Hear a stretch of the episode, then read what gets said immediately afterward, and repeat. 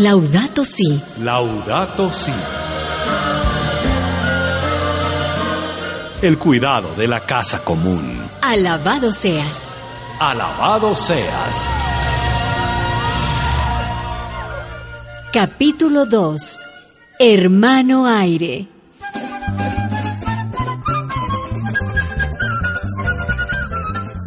Amigas y amigos, paz y bien para todos. Bendiciones.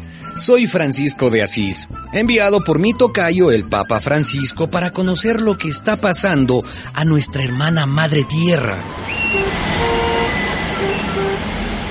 Hace unos días estuve en Caracas, la capital de Venezuela.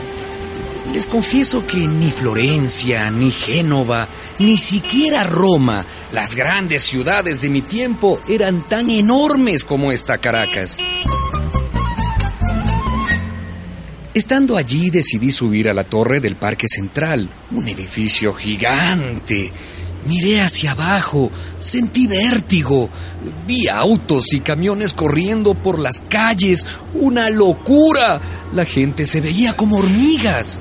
Mira hacia arriba, Francisco, hacia arriba.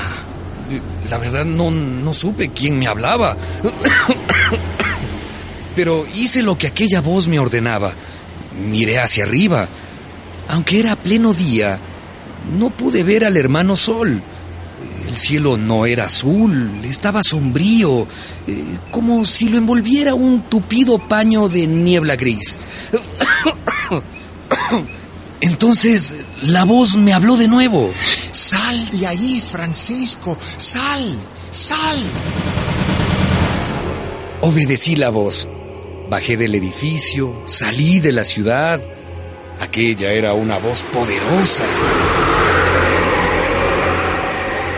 Y no sé cómo hizo, pero un vendaval me trajo hasta otro rincón de Venezuela, a estos llanos verdes y relucientes, donde ahora estoy, desde donde les hablo.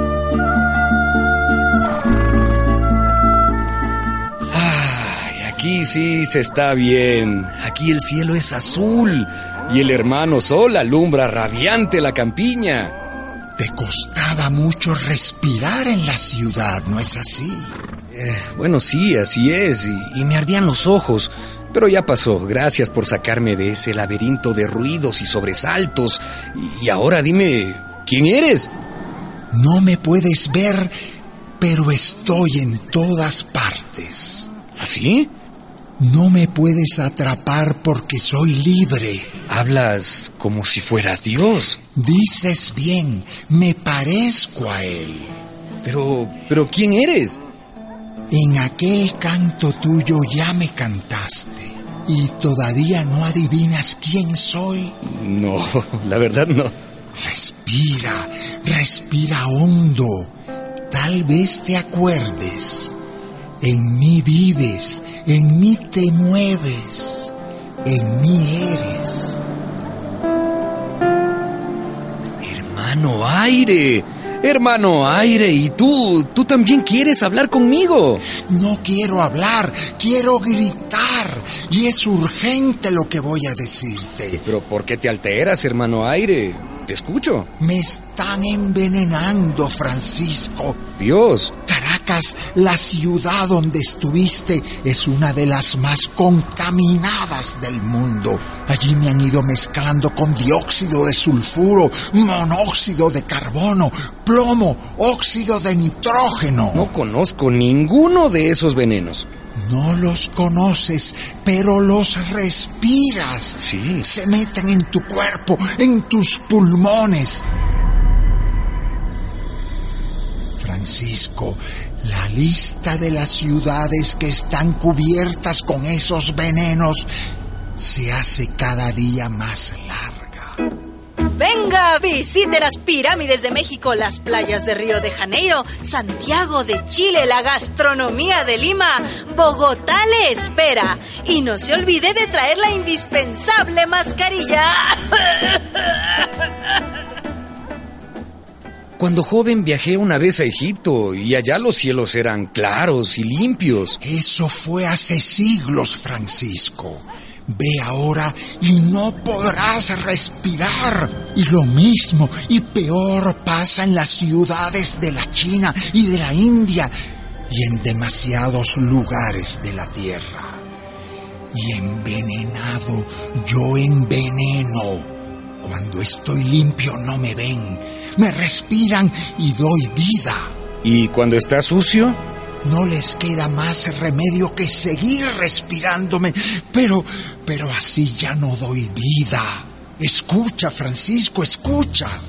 El humo que producen los autos, eso es molesto. El olor para, para la nariz y la garganta. Sí, sí hay, sí hay contaminación.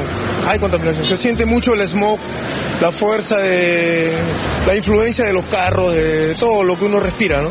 Entra un gas a mis pulmones y eso hace que cuando respire no pueda respirar bien y luego me arden los ojos y cuando está dentro de mi cuerpo siento que estoy debilitándome, ya no tengo energías y me siento cansada, ya no tengo ganas de hacer nada.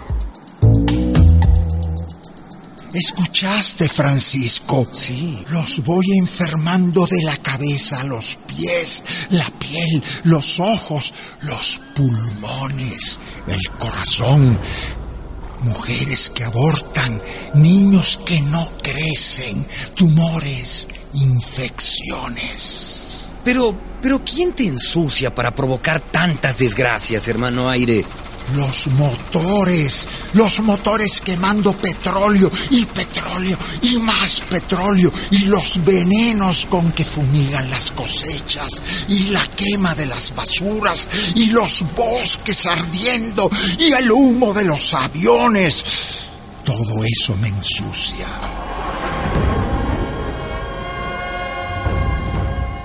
Y no hay jabón en este mundo que pueda limpiarte. Sí, ¿sabes quién puede limpiarme? Dímelo tú, hermano Aire. Te lo diré yo, Francisco. ¿Qué? Nosotros, los árboles. Tú también me hablas. ¿Cómo te llamas? Me llaman Araguaney. Araguaney. Sí, y vivo aquí en estos llanos. Eres hermoso, con tantas flores amarillas. Gracias por el piropo, Francisco. Pues te diré que nosotros, los árboles, somos los pulmones de la madre tierra. Durante el día respiramos venenos y los convertimos en aire limpio. De veras, muchas son las maravillas que hizo Dios. Eh, pero esas maravillas también las arruinan los humanos. Las empresas madereras, los ganaderos que queman el bosque para pastos, las carreteras que rompen la selva, nos están desapareciendo. Escucha, escucha, escucha. Un árbol menos en el mundo. ¿Sabes cuántos bosques desaparecerán este año? No puedo saberlo. Cada 10 segundos, la madre tierra pierde mil árboles. Mil de nosotros. Cuando acabemos de hablar tú y yo, Francisco, Ajá. habremos caído 60 mil árboles. Un bosque entero. Pero, pero ¿por qué destruyen así la naturaleza que Dios nos regaló? Por dinero, Francisco, por dinero.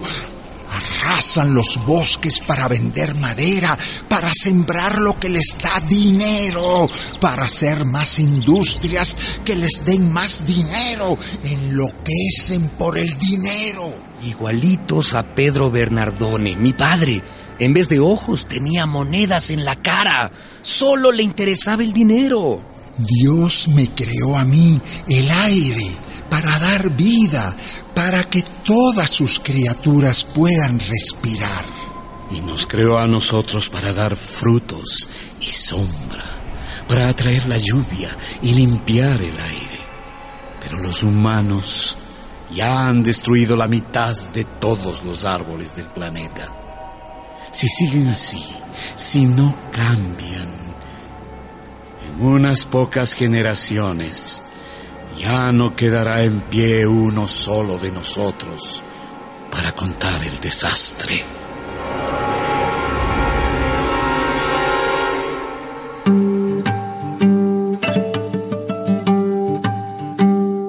Dice el Papa Francisco en su encíclica Laudato Si, alabado seas.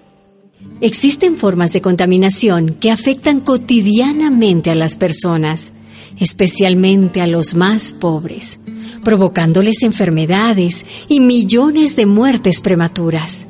Y entre los pobres más abandonados y maltratados está nuestra oprimida y devastada tierra. Olvidamos que nosotros mismos somos tierra, que es el aire el que nos da el aliento. De esas semillas de esperanza sembradas pacientemente en las periferias olvidadas del planeta, de esos brotes de ternura que lucha por subsistir en la oscuridad de la exclusión, crecerán árboles, árboles grandes, surgirán bosques tupidos de esperanza para oxigenar este mundo. Una producción de la Red Eclesial Panamazónica, REPAM.